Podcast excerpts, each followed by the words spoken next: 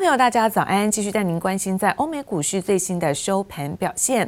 市场密切关注美国众议院对于在川普的弹劾进度，而即将就第二次的弹劾是进行投票表决。而美股几乎呢是以在平盘附近开出，那么中场是涨多于跌。我们看到道琼部分小跌了八点，跌幅呢是百分之零点零三。而科技股纳斯达克上扬了五十六点，涨幅部分呢是在百分之零点四三。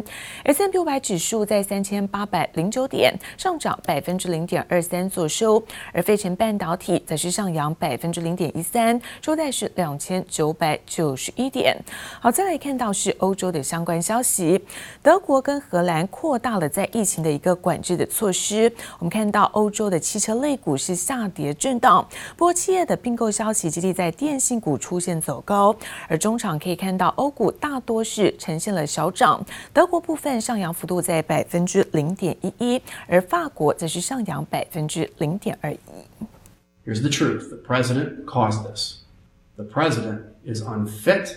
连同党议员都不挺美国总统川普四面楚歌，似乎难逃被美国众议院弹劾的命运。社群媒体平台也联手抵制川普。A YouTube insider account said it removed new content uploaded to President Trump's channel. For violating their policies, this in light of concerns about the ongoing potential for violence. 继脸书和推特之后，YouTube 也加入这波抵制行列。虽然川普的频道上之前上传的影片并没有被下架，但在接下来七天，频道不能更新内容，不能开直播，留言功能也暂时关闭。川普卸任前无法再透过 YouTube 发声。YouTube 还表示不排除将禁令延长。Over the last several days. We've averaged around 700,000 reported vaccinations each day. In total, we have more than 9 million first vaccinations already given, far more than any Western country. 美国正赶进度推动大规模疫苗接种计划，但似乎赶不上疫情恶化的速度。美国单日新冠病故人数超过四千五百人，创下单日新高。一月份的前十一天，美国新冠病故人数累计突破三万人。we had anticipated when we, we forecasted those numbers that there would be uh, continued lockdown measures, confinement measures taken in the Eurozone. And this is what we are seeing clearly. 疫情在欧洲国家同样还没有出现放缓趋势，德国、法国、比利时等国相继宣布延长封城措施，但欧央行长拉加德仍对欧元区经济复苏有信心。Our forecast is predicated on lockdown measures until the end of the first quarter. So, what would be a concern would be if, after the end of March, uh, those member states need to continue having lockdown measures. 欧央去年底给出的经济展望，预估今年欧元区 GDP 有望成长百分之三点九。拉加德强调，美国大选和英国脱欧等不确定性都已经解除，防疫经济封锁也在欧央的预料之中。但坦言，如果疫情拖到今年第二季，恐怕引发新的隐忧。记者王新文、李芷莹综合报道。而美国总统当选人拜登就即将走马上任。来自于在日本经济新闻分析，欧盟在日前宣布扩大跟美国的合作，其中包括了像是五 G 的建设，也让美欧更有可能会组成科技联盟，持续会封杀中国的科技大厂华为。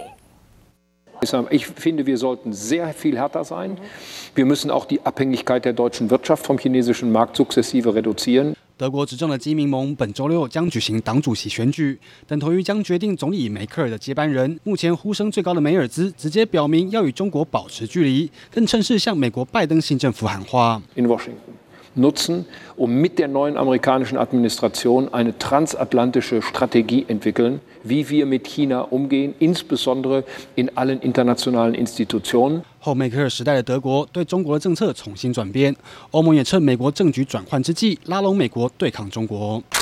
日本经济新闻报道，欧盟向拜登新政府喊话，希望组成科技联盟，维持川普政府强硬的态度，彻底封杀中国科技大厂华为。Between the EU and NATO countries, there are 25 um, countries uh, that are now uh, on the clean network. 不过，欧盟与美国之间仍然存在矛盾，双方长达十六年飞机补贴争议，在川普下台后仍会持续交锋。美国贸易代表署还加码对法国以及德国飞机零组件加征百分之十五的关税，也对特定的葡萄酒加征百分之二十五的关税，而且周二就生效，根本等不到拜登上任解决。I will therefore gather in the next months all the actors to initiate a European launcher alliance. Yes, we have a fantastic EU launchers. Competitive on the global stage.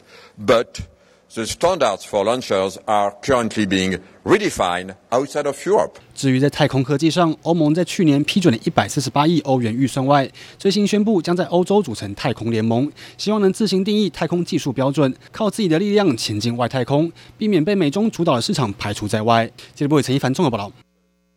而中国和印度在去年的五月份爆发了边境冲突，似乎也成了在两国关系的一个转捩点。九个月来看到边境对峙的状况没有解决，而印度的外交部长最新在一场论坛中表示说，这个边境冲突严重损害了印度对于在中国的信任。中国和印度边界隐约透着一股紧张氛围。印度军方证实，近期中国解放军从中印边界撤军一万人，但坦言前线对峙情势不减。The situation in Eastern Ladakh is concerned. In the areas which were just mentioned, the situation is the same as was prevailing last year. There has been no change in the status quo. 印度陆军总司令表示，中国撤离的军力原本部署在距离边境五百到一千五百公里远的训练区，在中印发生摩擦的前线地区，军力并没有降低。中印边界僵局已经持续了九个月，去年六月冲突扩大，时隔四十五年再度闹出人命，中印关系似乎就此回不去了。So after forty five years, you've actually had bloodshed on the border, and that's had a huge impact on public opinion. And on political way, one really the impact of trust and confidence in India, where China and the relationship is concerned. Because that has been profoundly disturbed. 印度外交部长表示，边界的冲突重创了中印间的信任关系。印度总理莫迪去年就大力呼吁印度与中国脱钩，在两国贸易上已经看出初步成效。中国仍然是印度最大进口国，不过最新数据显示，去年前十个月，印度从中国的进口额和前一年相比下降了百分之十九点五。It's not just an India-China issue. I think where this relationship goes will be hugely consequential for both of us. but will be consequential for Asia and for the world. See with increasing clarity that the CCP is no friend to democracy, the rule of law, transparency, nor to freedom of navigation, the foundation of a free and open and prosperous Indo-Pacific. 中印这两个人口大国，不止消费市场大，地缘政治的影响力更是不容小觑。美国一直积极想拉拢印度。美国白宫公布的解密文件中，公开了美国二零一七年制定的印太战略框架文件，其中提到美国有意协助印度加速印度崛起，借此制衡中国。专家分析，川普政府选在卸任前夕将这份文件公开，确保美国印太战略在新政府上台后得以延续。记者王新伟、吕家涵综合报道。而台股昨天开高走高，在权王台积电领军之下，突破了一万五千七百点，再创下历史新高。台积电、联发科股价也创新高价，而股王之争现在也非常激烈。昨天盘中，矽力 KY 度是超车大立光，成为股王。而加权指数中场大涨了两百六十九点，收在是一万五千七百六十九点，成交量来到三千六百零八亿元。心情会比较好啦，这一波有赚，就特别是台积电，台股会慢慢的上去。我有赚一点点啦，但是我平常心还会涨，资金太多了。盘面一片红彤彤，台股周三在权王台积电领军下，盘中一举攻破一万五千七百点大关，再创新高。台积电股价突破六百大关，市值突破十五点六兆元，让股民好开心。股王争夺战也很激烈，股后矽力 KY 在十点二十分左右以一张三千元成交，超车当时股价两千九百九十五元的大力光，但仅当不到一分钟，股王随即再度被大力光超越。盘踞股王宝座近十年的大力光，几度面临挑战。以现在的一个我们讲的说所谓的黄金交叉的话，事实上是有机会的，因为今天在盘中，他们两个都碰到二九九五，两个同时在这个地方停顿起来。但是这个地方，我觉得半导体是有机会超车整个镜头厂，我觉得在未来是有机会看得到。犀利 KY 来势汹汹，大摩也发布最新报告，力挺气力，喊出最乐观情境，目标价将来到三千五百元。反观大立光，近期遭七大外资调降目标价，高盛证券就降到两千六百六十五元，维持卖出平等。行情话题不断，券商也持续丰收。随着台股不断创新高之际，不止股民信心满满，券商也挥别疫情阴霾。二十一家主要券商，二零二零年合计就大赚了五百零九亿元。其中，元大证券大赚一百四十三点九九亿元，稳坐龙头宝座。凯基证、富邦证紧追在后，高达六家券商全年 EPS 超过两元。分析师也进一步预估，指数将上攻万六关卡。以十二月份收盘一万四千七百点，加上一千一百点的话，我觉得这盘这一波的元月份的行情有机会先攻一万五千八百点。目前看起来，台股指数往一万六千点这样的一个第一季来挑战的机会，目前看起来是有的。电子全指股发威，台积电法说，外资动向持续成为台股重要风向球。记者刘富慈、乔大龙台北采访报道。而台积电股价的创高也持续推升在相关的 ETF 热度。我们看到上市只有短短一个月，国泰台湾五 G Plus ETF 这个规模正式冲破了是两百亿元，一举跃升是今年最强的 ETF。而摊开它的成分股来看，持股台积电呢超过了百分之三十，包括红海、联发科都是主要的持股。同时看到台积电的零股热度也维持高档。那么开放了在盘中的零股交易之后，台积电报报酬率超过百分之三十。台积电股价飙上六百零五元新天价，持续推升相关 ETF 热度。上市只有短短一个月，国泰台湾五 G Plus ETF 零零八八一规模正式冲破两百亿元，一举跃升开年最强 ETF。如果摊开成分股，前三名台积电占百分之三十一，鸿海与联发科分别也有百分之十三点三以及百分之十三点六的权重。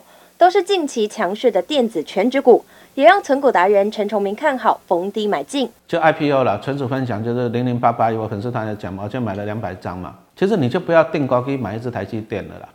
啊，你说像零零八八里面，它有三十趴是台积电，啊，三十趴是台积电，那它有大概十几趴是红海，啊，其实这些都是它刚开始才上市，啊，目前股价大概十六块而已，啊，十六块而已，就相对的对小资族会比较怎样？啊，比较有利啦。比较 ETF 内涵持股，除了零零八八一持有三成台积电，零零五零持股台积电，预估突破百分之五十。先前权重最高的富邦科技也来到百分之七十二。值得注意的是，目前台股 ETF 持股红海比重最高的是元大台商五十零零五四，但零零五四没有台积电。至于零零八八一投资红海百分之十三，是所有台股 ETF 中第二高。零零八八一也因此成为第五档规模突破两百亿元的 ETF。台积电是法人的基本持股啦。那今年来讲，大概最强的股票都是台积电了。那一般投资人来讲，我觉得最容易介入台积电方法是借由 ETF。我是蛮推荐叫零零五二的富邦科技，还有零零五零的台湾五十。券商自营部副总吴文斌建议小资族透过 ETF 布局台积电。十三号台积电零股也热度持续第一。成交股数超过一百二十九万股，自去年盘中零股上路后，台积电零股报酬超过三成，达百分之三十四。台积电热度不减，小资族相关操作持续成为市场话题。记者叶伟玲、张浩普台北采访报道。而在车用电子现在供需吃紧，我们看到在上游的零组件缺货，包括零组件厂商都加强一些备货力道。来自于在汽车大厂本田汽车，那么减产之后再减产，继美日之后又将在中国减产，恐怕这个影响层面越来越大。来自于在分析师预估，目前在车用电子热络的状况才刚刚开始，预期呢至少会到今年的第二季末。トヨタ自动车はアメリカテキサス州の工场で タンドラの減産を予定しているほかホンダも三重県の鈴鹿製作所で生産するフィットなどの生産を減らし日産自動車も神奈川県オッパマ工場で生産するノートを減産する方針を明らかにしています。全球汽车制造厂被迫减产的消息不断，日本本田汽车继日本、北美之后，也将与中国市场实施减产，影响层面持续扩大。而背后原因就是五 G 通讯、电脑和游戏机等等需求量增加，导致车用镜片调度困难、供货短缺。分析师也指出，疫情影响拉货力道，也是汽车被迫减产的原因之一。需求端的拉货减少，导致于说生产生产端的一个供货去做减少，所以库存量是往下递减的。目前的一个汽车市场应该是迎接到一个比较全面复苏的一个架构。去年下半年开始车市复苏，根据平面媒体报道，原创精密新进电动车厂天际电动车款的零组件开发订单，沥青则指出部分产品订单能见度比原先拉长。不过原创精密发出公告表示，不对单一客户进行评论。供应链从上游零组件开始，像是被动元件，早就有大厂喊出缺货。包含像日本的春田啊或太阳诱电，它其实早在去年的下半年都提出说，目前是属于一个呃比较缺货。我认为应该会延续到至少到第二季末吧。车用电子市况热络，中国豪威推出汽车专用特殊应用晶片和新款车用影像感测元件新品。法人预估台厂同心电晶圆重组的出货会持续满载，晶圆店的晶圆测试也渴望进补。另外，英特尔子公司 Mobileye 也释出自驾车关键元件布局新动向，将自行设计光达元件。市场预期这项技术会交给稳贸代工。稳懋就能因此扩大车用射频元件版图。不过，稳懋十三号特别发布公告澄清，表示和英特尔以及子公司 Mobileye 两家公司都没有进行相关的开发项目。自驾车逐渐成为主流趋势之一，未来随着市场发展，零组件的供需状况势必也会更加吃紧。记者刘志柔、陈柏成台北采访报道。而受到了在需求包括原物料的一个双涨，中钢开出了在二月份内销盘价平均涨幅达百分之九点五，超乎预期之外，连续八个月的走阳。而各品项在每公吨调涨新台币是两千二到三千元不等。另外，我们看到射频元件厂经济去年全年营收达到一百一十点四八亿元，外资估计全年的每股损益将会达到四点六八元，有机会创下十三年的新高。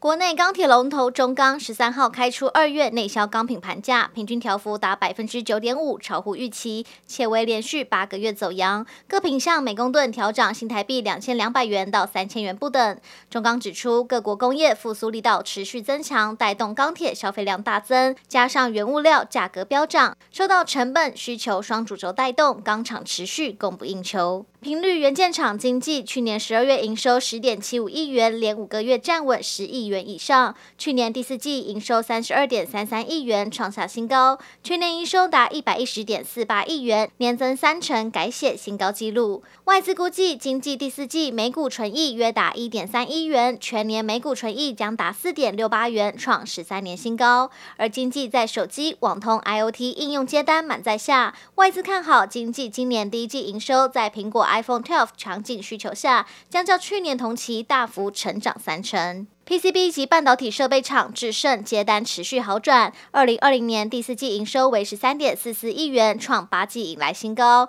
单季税后纯益达一点四亿元，累计去年全年税后纯益四点三九亿元，年增近四成，每股纯益二点九四元。董事长梁茂生先前在法说会指出，目前在手订单增加，预估二零二一年营收获利都将成长，尤其半导体设备的需求业绩预计都较二零二零年成长百分之五十。工业电脑厂安勤启动五年计划，董事长刘立奇表示，目标二零二五年营收要达百亿元，医疗将是主要动能，并分为医用以及治疗两块。除了高端医疗影像截取伺服器外，还包含电子纸的医疗资讯看板以及预防医疗等应用。预计二零二五年营收当中，来自医疗事业的贡献占比近半，预估将高达四十五到五十亿元。记者综合报道。